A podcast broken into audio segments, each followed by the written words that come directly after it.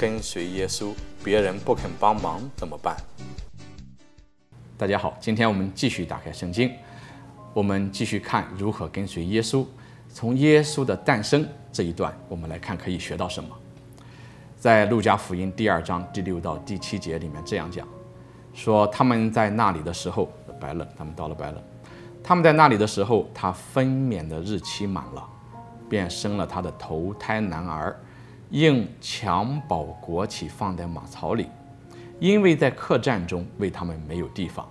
那，这里有非常关键的一句说：“因为在客栈中为他们没有地方，为他们没有地方。”所以呢，在这里我们就可以有很多的想法和猜测，是说，那这里为什么要讲得很清楚，说客栈为他们没有地方，但并没有说客栈中没有地方。换句话说，客栈里面可能是有地方。但是为他人有地方，但只是为他们没有地方。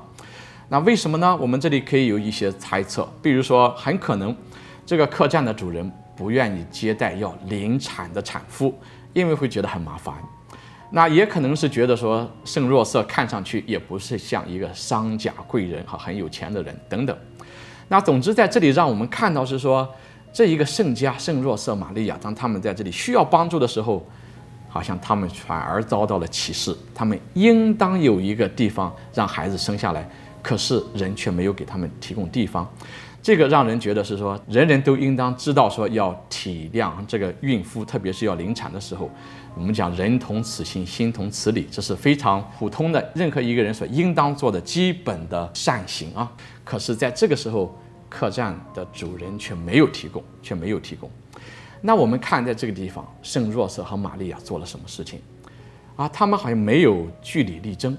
也没有说是可忍孰不可忍，他甚至没有为自己所应当得到的这一份基本的他们应当有的权利而放弃了。在这里，圣经里面只讲到说，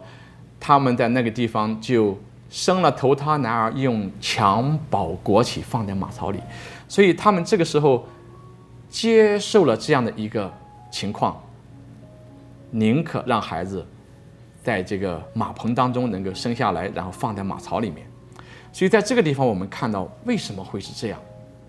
耶稣来到这个世界，居然没有去非要有自己的一个一个一个房间，因为我们知道主耶稣是天主的和平，他拒绝以强迫人的方式来到我们人间。拒绝以强迫人的方式来到我们人间。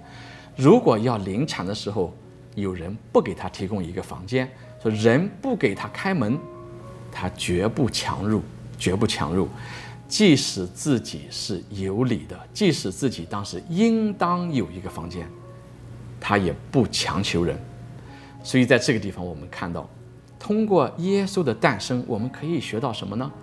我们看到说，作为一个基督徒，作为一个要跟随耶稣的人，即使是在他人对自己不公的时候，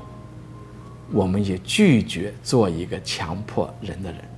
好，今天我们就讲到这里，下期再会，祝有平安。